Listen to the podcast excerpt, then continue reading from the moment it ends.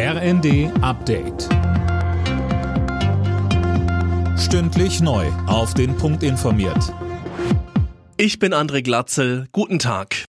Im Streit um den Bundeshaushalt fürs kommende Jahr verhandeln die Ampelspitzen seit dem Vormittag weiter.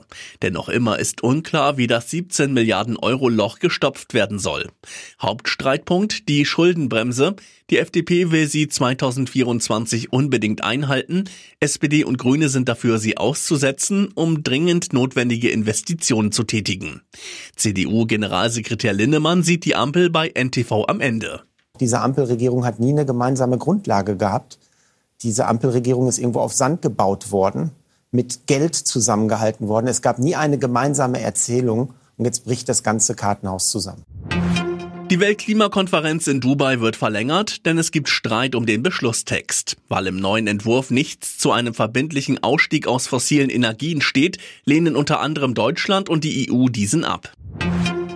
Das Bündnis Sarah Wagenknecht geht den nächsten Schritt. Die ehemalige linken Politikerin und ihre Mitstreiter haben sich heute als Bundestagsgruppe konstituiert.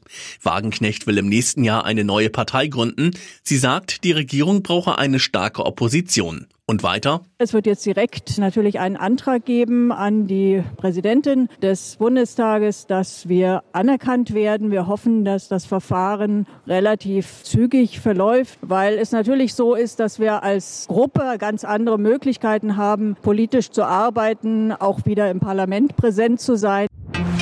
Mit dem Nachtzug von Berlin nach Paris nach neun Jahren Pause ist das wieder möglich. Am Vormittag ist der erste Zug in Frankreich angekommen, etwa 14 Stunden war er unterwegs. Die Verbindung wird jetzt dreimal pro Woche angeboten. Alle Nachrichten auf rnd.de